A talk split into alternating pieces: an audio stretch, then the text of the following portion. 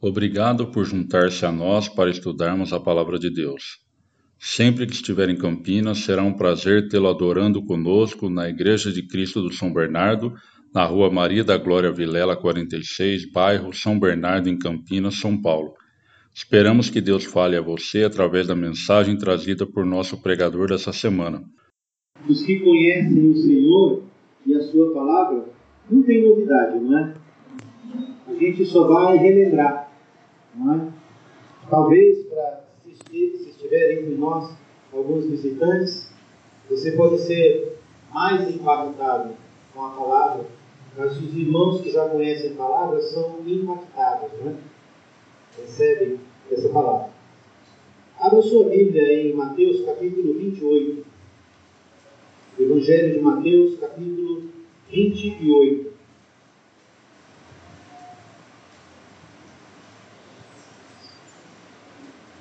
Esse sonho que foi referido aqui pelos irmãos na apresentação do, de como começou essa, essa ideia de trazer uma escola da Bíblia para a região dos Medicipes e todo o andamento que o Marino colocou, que o, o, o nosso irmão Valdemir se referiu também agora há pouco, na verdade é um sonho que começou na eternidade. Né?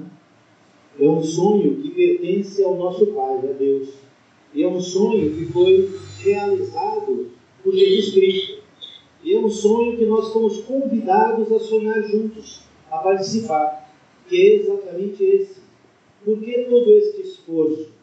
Por que esses espinhos? Por que a, a toda essa estratégia, preocupação? Por um objetivo, para pregar o Evangelho, para levar a palavra às pessoas. Por que sair do céu? Por que vir à terra? Por que uma coroa de espinho? Por que tanto trabalho, tanta estratégia e sofrimento? Para trazer salvação a todos nós, para pregar o Evangelho, a palavra de Deus. Nós não estamos sonhando por qualquer outro motivo, senão para realizar ou para entrar no sonho de Deus, de pregar a palavra, de pregar o Evangelho. Os irmãos que estão aqui congregando neste local, e que o Senhor abra muitos outros locais cada vez mais perto das pessoas. Essa região do DIP é uma região imensa, imensa, não é? Que em vários locais, casas, seja onde for, que seja possível, possa ser levado em conta esse sonho de pregar o Evangelho, de pregar a palavra. Se estamos nisso, estamos bem. Nunca podemos perder o foco neste sonho, neste plano que é o plano do nosso Deus que custou a vida do nosso Senhor, de levar a palavra dele às pessoas. O dia que a igreja de Cristo, a igreja do Senhor, começar a colocar qualquer outra coisa acima do que realmente importa, nós estamos nos desviando da fé. Ok? Desviando. Jesus Cristo, então, em Mateus capítulo 18, 28, versículos 18 a 20, ele revela aos apóstolos né, quem ele é agora, o que ele ganhou, o que ele tem. E também ele dá uma ordem que é muito conhecida como a Grande Comissão. Apesar que esse título, que tem na maioria das Bíblias, né, não, foi, não faz parte do texto original. Foi colocado lá só para ilustrar o caráter desses versículos aqui. Mas o texto diz assim: Então Jesus, depois de ressuscitado, aproximando-se, evidentemente, dos seus discípulos, os apóstolos, falou-lhes dizendo: Escute bem o que Jesus disse para os discípulos: Toda autoridade me foi dada no céu e na terra. Deus, então, agora transfere, dá a Jesus toda a autoridade no céu e na terra. Ele conquistou isso com a sua vida e com o sacrifício é, que completou a sua carreira no seu propósito de vir à terra, aqui. Então ele ganha toda a autoridade no céu e na terra. Então ele dá a ordem, ele disse: Ide, portanto, façam discípulos de todas as nações, batizando-os em nome do Pai, do Filho e do Espírito Santo, e ensinando-os a guardar todas as coisas que vos tenho ordenado. E eis que estou com vocês todos os dias, até o final dos tempos, até a consumação do século. É uma ordem tríplice para os apóstolos. Uma ordem que, no primeiro, o ide, qual é o propósito? Que Jesus estabeleceu para que onde eles estivessem, de 1, 2, 3, 4, 5, São Bernardo, Florinópolis, seja lá onde for. Onde um discípulo tivesse que ir, porque essa ordem se estende a nós, qual o propósito? Você pode mudar por causa de um trabalho. Você pode mudar por causa de pais doentes e você vai assistir a eles, pai ou mãe. Você pode se mudar por qualquer outro motivo, uma oportunidade que surgiu. Onde um discípulo de Cristo for, qual o propósito? Exatamente. Ele deve fazer discípulos. E só há uma maneira de fazer discípulos: ensinando a palavra de Cristo, o Evangelho. Portanto, os discípulos, está implícito aqui, que eles precisam conhecer a palavra de Cristo, conhecer a verdade. Se pudéssemos dizer, com base nisso, uma tarefa que não é uma imposição, é uma tarefa porque é consequência natural das coisas. Um peixe nada, um pássaro voa, o dever deles é esse. Como o pássaro voar, como o peixe nadar. E o discípulo de Cristo, o dever dele não como obrigação, como uma consequência natural da sua essência, do que ele é. É conhecer a palavra, a verdade. Para quê?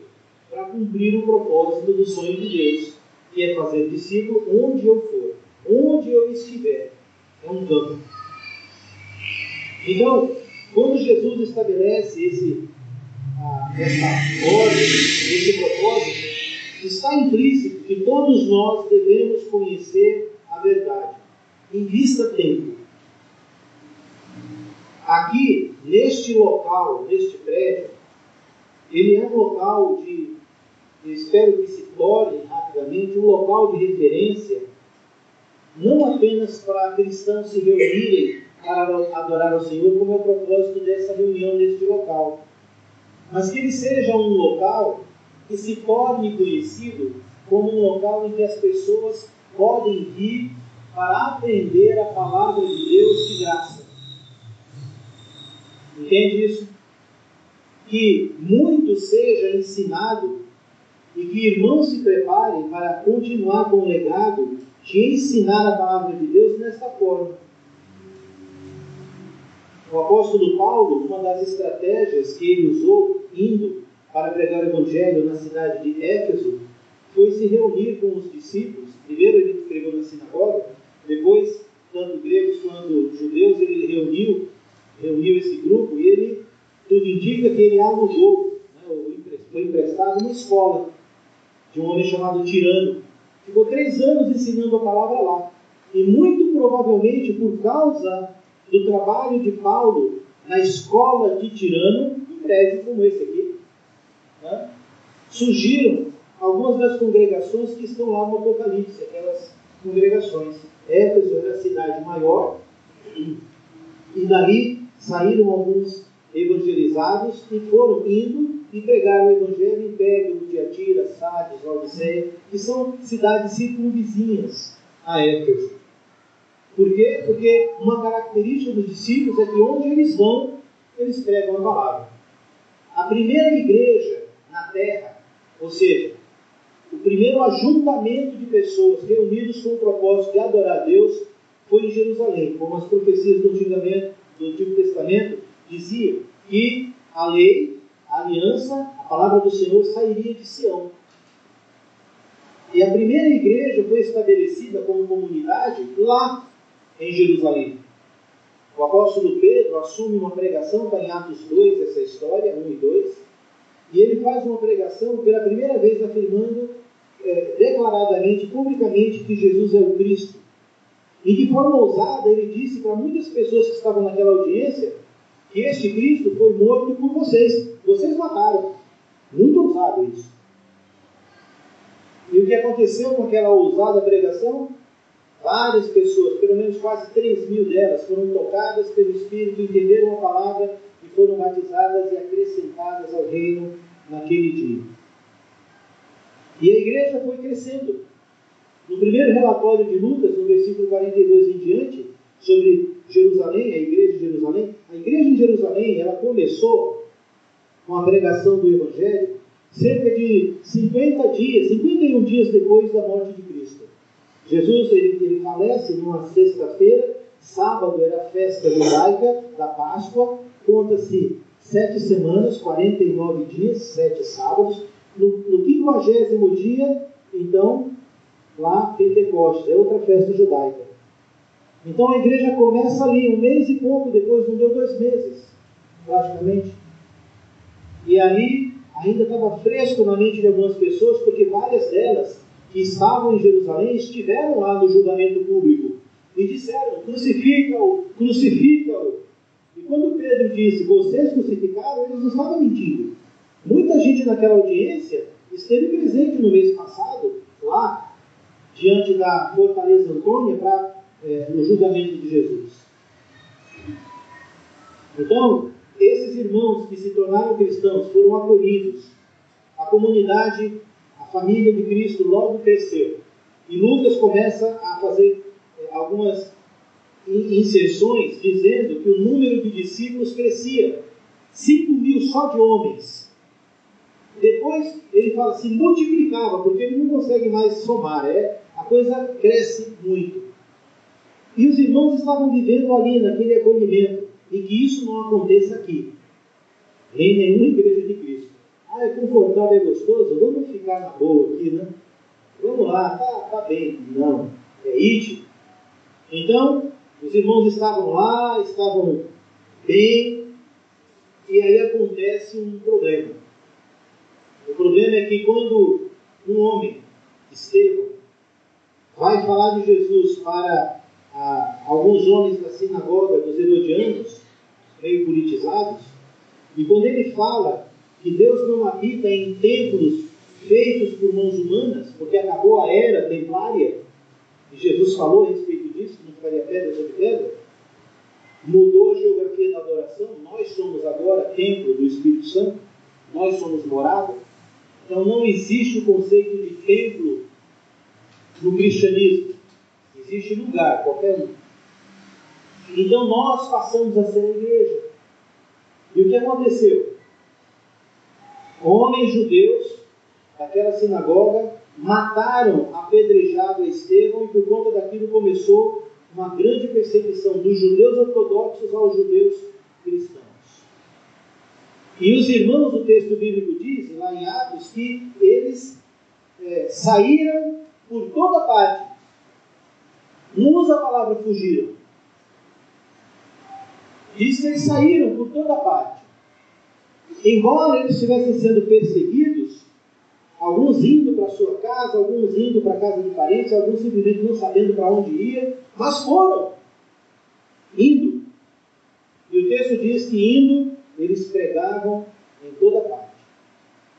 E aí começa a igreja se espalhar pelo mundo, como Jesus havia dito.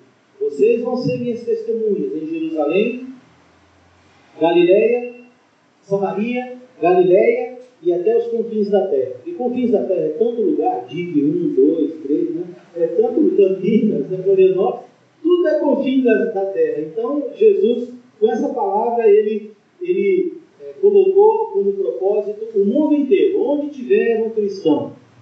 E os cristãos não saíram fugindo, porque quem foge não sai pregando. Se o motivo da saída de lá de Jerusalém foi pregar o Evangelho, então se eles tivessem fugido, parariam de pregar. Mas eles saíram e pregavam mais ainda. Então eles não estavam se escondendo, eles não estavam fugindo, eles estavam sendo espertos. Eu não vou morrer aqui, eu não vou acabar aqui, eu vou espalhar semente.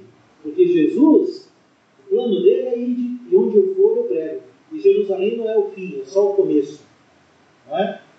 Este grupo, com este propósito aqui no DIC, não é um fim, é um começo. Nenenzinho, bebezinho, tem muito, muita gente, muita coisa para levar a palavra de Cristo.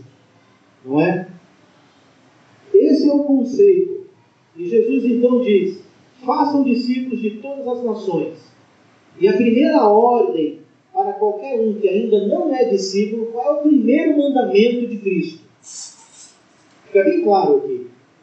Para os discípulos é pregar. Mas para quem ainda não é discípulo, quando ele quer se tornar um discípulo, ele é levado a saber que ele precisa ser batizado. Então, a igreja de Cristo, nós batizamos porque Cristo mandou a igreja dele. Então, nós pregamos o Evangelho e qualquer pessoa que queira viver de acordo com a palavra de Cristo, ela deve ser batizada, porque a gente quer? Não. Porque isso é mandamento do Senhor. Simples assim. Mas não para aqui. Diz que depois dessa pessoa batizada em nome do Pai, do Filho e do Espírito Santo, em nome de Jesus Cristo, que representa a divindade de Deus, do Espírito Santo, diz aqui também que os discípulos que estão antes devem ensinar os novos a guardar todas as coisas. Todas. Não pode omitir e não pode ir além, mas tem que ensinar todas. Isso é uma jornada de vida. Ok? Todas as coisas que vos tenho ordenado, os mandamentos de Cristo. E só se encontra no Novo Testamento. Nós cristãos seguimos o Novo Testamento e entendemos que o Velho Testamento ele é inspirado por Deus por meio do Espírito Santo, é a palavra de Deus, mas ele teve como propósito dentro do plano de Deus cumprir uma parte do seu plano. Cumpriu o seu plano no Antigo Testamento, levando de Adão e Eva até Moisés as pessoas ao entendimento da sua vontade de forma empírica. Deus falava com os patriarcas, falava com José, falava com Enoque, falava com Jacó, falava com Abraão. Aos cabeças de família, Deus revelava a sua vontade. Quando Deus, então, estabelece o critério de evoluir o seu plano para sair de famílias e criar uma nação para representar o povo hebreu, e aí Deus chama Abraão e Sara, em Moisés Deus estabelece a lei. E agora ele vai regrar como que o povo dele deve se comportar e viver de acordo com aquelas regras de conduta de lei. Se amam a Deus, o obedecem mediante a lei. E a lei veio de Moisés até Cristo. E Cristo bem disse, quando ele estava lá falando a respeito do cumprimento da lei, ele disse: nem o tio nem o iorda, nada, nem um pontinho será acrescentado ou diminuído da lei, até que tudo se cumpra. E quando ele estava na cruz, ele disse: Está cumprido, em tuas mãos entrego o meu Espírito. É por isso que nós chamamos o Novo Testamento, essa parte da Bíblia que começa lá com Mateus em diante, de Novo Testamento. Vem de Hebreus. Porque a vontade de Deus, revelada por meio de Jesus Cristo, o Evangelho da Graça, foi ensinado por Jesus, na sua maior parte, enquanto vivo. Mas só poderia ter vigor de lei quando? Depois da morte. Portanto, só tem peso de lei aquilo, a vontade da pessoa que foi posta depois que ela morre. É preciso intervir a morte do testador para que o testamento valha como lei. E foi exatamente isso que teve que acontecer. E nós vivemos na graça. A adoração templária no Velho Testamento acontecia num local, Jerusalém, Monte Sião, onde estava o templo. Sobre aquele tipo de adoração, Jesus disse: Não ficará aqui pedra sobre pedra que não seja derrubada. Profecia de Jesus. 70 anos depois, no ano 70, 37 anos depois que ele ah, morreu, o general Tito destruiu o templo, já tem quase 2 mil anos, aí, 1980 e poucos anos, 70 e poucos anos, que está destruído, porque o templo agora somos nós. Sacerdócio levítico não precisa mais. No Novo Testamento, eu e você somos chamados para ser sacerdotes, nação santa, povo de propriedade exclusiva de Deus. Precisa mais pedir ao outro para representar você em oração a Deus. Nós fazemos isso porque no Novo Testamento nós temos a orientação de que podemos interceder pelos irmãos. Mas isso não quer dizer que você não pode orar direto a Deus e Ele não vai ouvir. Nós podemos. Nós não precisamos de intermediários diante do Senhor mais. O intermediário já veio, já abriu, já estabeleceu a ligação. Jesus Cristo. Por isso, quando oramos, oramos sempre terminando em nome dele a nossa oração ao Pai. mudou. Mudaram as coisas. Nós não matamos mais animais para que Deus possa perdoar ou adiar a justiça por conta do sangue de um animal representando os nossos pecados. Nós agora lançamos, por meio do batismo, todo o nosso pecado em Cristo Jesus e morremos com Ele e nascemos com Ele para uma nova vida. Então, a Igreja de Cristo ela vai se fundamentar em cima da nova aliança. Nós não podemos, a Igreja de Cristo não tem um estatuto que vai reger de forma interna como nós nos reunimos e o que fazemos nas reuniões. A Igreja de, Cristo ela tem um estatuto como pessoa jurídica para reger a nossa relação com os entes federados, município, Estado e União. A questão de como somos uma família ou comunidade, se um dia ela adquirir algum bem, não é em nome de um, mas de todos, a igreja. Para isso, é uma questão legal. Só isso. Quando a igreja passa a ter bens, esses bens, por precaução, e vão ser para o uso do reino, não pode estar em nome de um, de uma pessoa, mas da igreja. Por isso.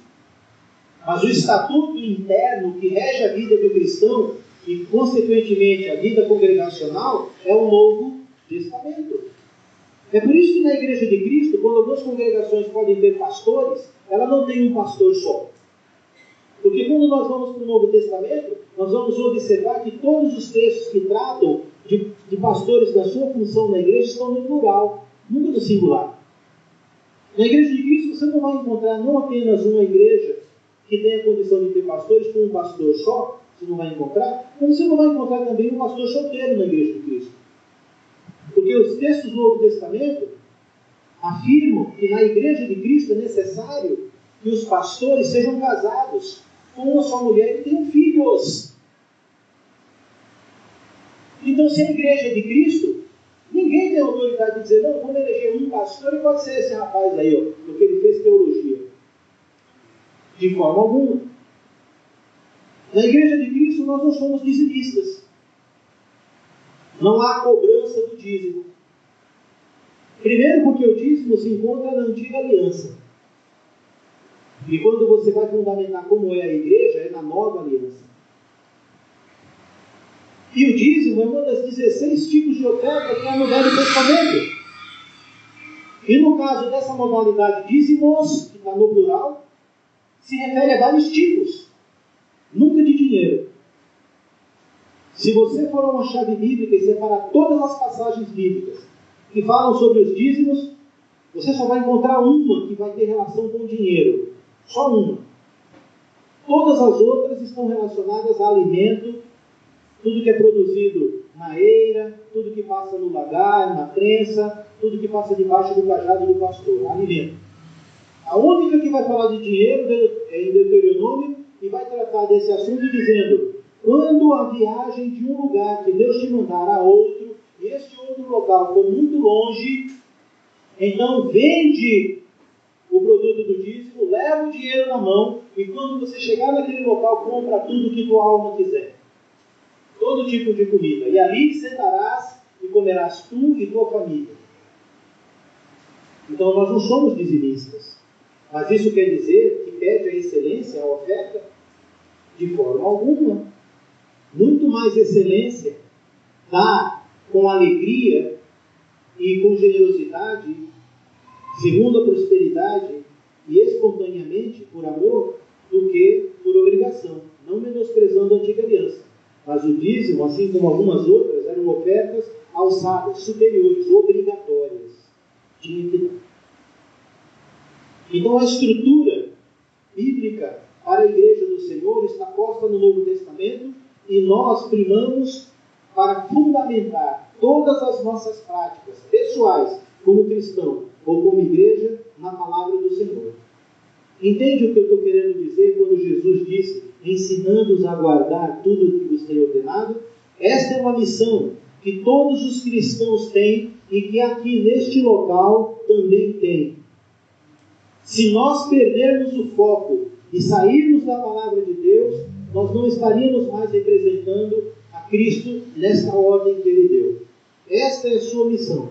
Tudo o que for feito aqui, e todas as coisas, inclusive materiais, devem servir a este propósito, não só na nossa vida, como na igreja, como coletivo. Como coletivo. Mas é preciso ser fundamentado e ensinado de acordo com a palavra de Cristo. Sempre, sempre, sempre. No Evangelho de Mateus, nós estamos fechando, no versículo, no capítulo 9, Mateus 9. Olha, irmãos, está começando agora o sonho, né? Aqui, primeiro culto neste local. E quando você olha essa região de Campinas, é muito grande. Muito grande. Nós, seres humanos, quando estamos diante de grandes projetos, nós temos a tendência de tremer na base, de questionar, de avaliar a nossa capacidade, porque a coisa é grande. E Jesus ele reconhece isso. Em Mateus capítulo 9, versículo 35, Jesus fala sobre, Mateus vai relatar Jesus fazendo aquilo que nós estamos fazendo hoje. Versículo 35 de Mateus capítulo 9. Mateus 9, a partir do 35. E percorria Jesus todas as cidades e povoados, ensinando nas sinagogas pregando o evangelho do rei, já anunciando o evangelho, que iria vir, e curando toda sorte de doenças e enfermos, como era próprio que o Messias deveria fazer, segundo as Escrituras. 36. Vendo ele as multidões, compadeceu-se delas, porque estavam aflitas e exaustas, como ovelhas que não têm pastor. Pode ter certeza se você já não foi uma pessoa assim, se você não foi, glória a Deus. Mas, no geral, as pessoas que vêm para Cristo são pessoas que, quando analisam a sua vida, em algum momento vão sentir o peso do pecado. Para lançar em Cristo. Já fizeram muita coisa errada. Muitas decisões. Algumas delas ficam tão perdidas como uma ovelha sem pastor.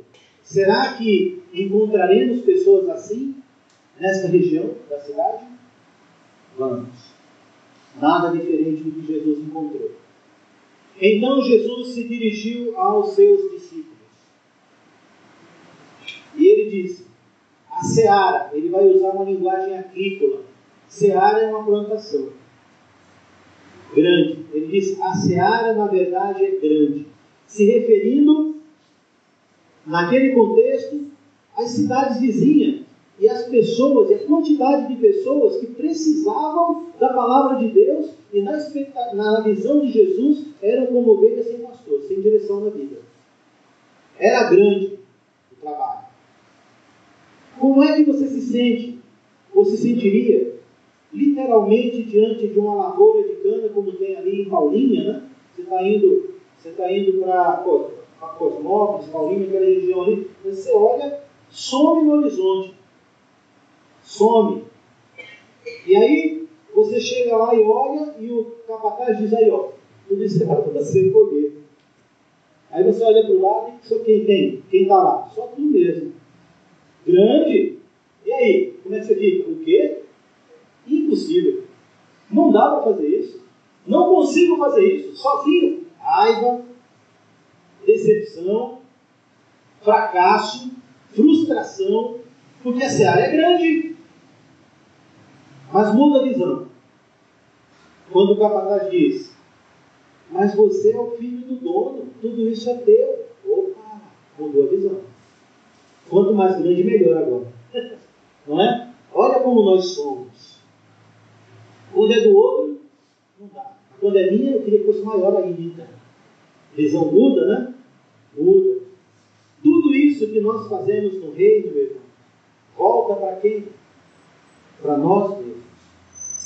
Para nós mesmos. A seara, na verdade, é grande, então Jesus revela que esta obra que ele começou, assim como essa, que os irmãos estão entrando para continuar aqui, esse sonho, é grandioso, tá? Não é pequeno, é grande. Mas Jesus reconhece que há problemas. Ele diz: os trabalhadores são poucos, mas há, são poucos. Eu espero no Senhor que se eu estivesse aqui na, na cidade, eu estaria apoiando aqui o trabalho, com certeza, que irmãos e irmãs, com as suas habilidades e talentos, se disponham, vocês que estão chegando, que se disponham a serem estes poucos. Sabe por quê? Porque quando Jesus se referiu a pessoas que vão para o céu, eu lamento dizer isso, mas foi o Senhor que disse. Ele sempre disse que iriam poucos, não foi? Ele disse que o caminho que leva à perdição é largo e muitos vão nele. Mas o que leva para o céu é apertado, pequeno e poucos vão. Ele disse: muitos são chamados, mas poucos escolhidos. Ele chegou uma vez até a dizer que no dia que ele voltar, será que ele vai encontrar fé na terra? Todas as previsões que os apóstolos fizeram no Novo Testamento sobre o futuro da igreja em relação a isso são previsões negativas. Dizem, as previsões dizem até que a quantidade de pessoas vai se desviar de tal forma que vão preferir não ouvir mais a sã doutrina e ouvir o que querem, como se estivesse sentindo coceira nos ouvidos. Então, da mesma forma que essa área é grande e os trabalhadores são pouco, toda essa grandiosidade não significa que são todos que vão aceitar. E nós temos que estar preparados para isso. Não é? Para não se frustrar. Mas nós temos de Cristo a solução aqui. Ele disse: roguem, pois, ao Senhor da Seara, nosso Pai, para que mande trabalhadores para a sua seara. Eu não sei o que isso pode impactar na sua vida, mas você não está aqui de bobeira, por acaso, neste momento.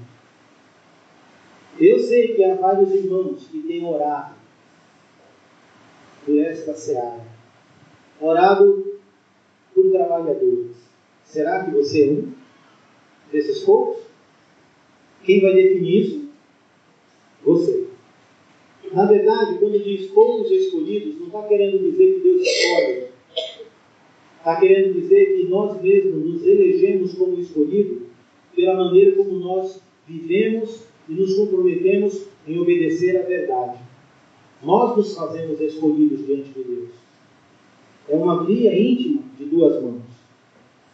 Então, meus irmãos, me lembra exatamente a citação que fizemos de Paulo em Éfeso, e aí eu termino. Quando o apóstolo Paulo começou o trabalho lá indo, na cidade de Éfeso, foi muito frustrante do ponto de vista humano.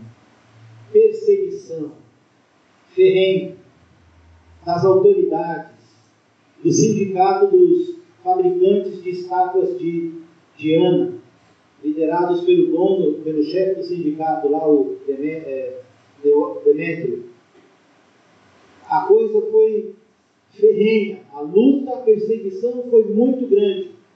Mas de uma outra ótica, quando Lucas vai escrever em Atos 19, 20, o relatório dele sobre tudo o que aconteceu em Éfeso, embora Paulo tenha sido a pessoa que foi pregar lá, embora muitos aceitaram a palavra e se tornaram discípulos, e mais pessoas também se tornaram, ao ponto deles dizerem: os que têm transtornado o mundo chegaram até nós, o que, vai acontecer com o templo da grande Diana?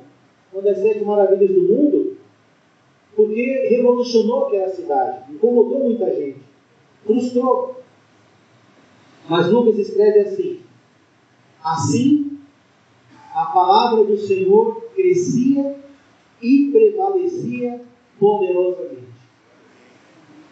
Escute bem, embora ele estivesse se referindo à igreja, ao trabalho de Paulo, às conversões, a seres humanos, Lucas disse: assim a palavra. Ele não disse assim a igreja, assim as pessoas. Por quê? Porque esta palavra guardada na gaveta nada significa. Essa palavra só tem impacto quando você a vive. Nós somos uma extensão disso. Se Jesus disse, Eu sou o caminho, a verdade e a vida, se ele disse, A minha palavra é a verdade, ele se revela por meio da palavra, quando eu e você vivemos essa palavra, nós vivemos Cristo. Somos um com Ele. Então, irmãos, vamos viver esse desafio para quando chegar em dezembro de 2020, neste local, nesta região, neste trabalho, nesta obra, nesta seara, formos olhar para trás, vai ter algumas coisas frustrantes, vai ter alguns problemas, alguns espinhos. Nada anormal, faz parte. Mas nós vamos poder ver o crescimento da palavra do Senhor. A palavra do Senhor, a igreja do Senhor, foi idealizada por Jesus Cristo para ser poderosa. As portas do inferno não prevalecem contra ela. Ela mete o pé, entra no inferno e arranca de lá. É ativo. Que você seja uma dessas pessoas. Poucos. Que nós possamos juntos viver a palavra e fazer, fazer valer o relatório que vai ser escrito no final de 2020. Vamos orar? Soberano Deus e eterno Pai, glorioso Senhor.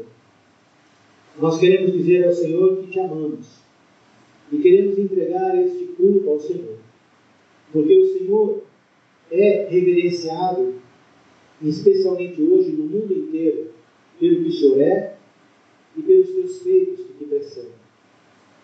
O Senhor é um Deus tremendo. O Senhor é a nossa bandeira, o nosso refúgio, a nossa fortaleza. O Senhor é o Criador do céu, da terra, do universo. O Senhor é extremamente poderoso, cheio de luz, de glória, de graça, de justiça. Muito obrigado, Pai, por ter nos chamado e escolhido e colocar dentro de nós o Teu Espírito. Abençoe cada um de nós aqui para a honra e glória do Teu nome e é em nome de Jesus que nós choramos. Amém. Fique em paz. Desejamos que a mensagem da Palavra de Deus tenha abençoado, inspirado e estimulado você a amar a Deus e aos seus irmãos. Que tal você compartilhar agora mesmo este áudio com outras pessoas para abençoá-las também? Se tiver dúvidas ou comentários, visite nosso site em igrejadecristocampinas.com.br e entre em contato conosco. Deus abençoe sua vida.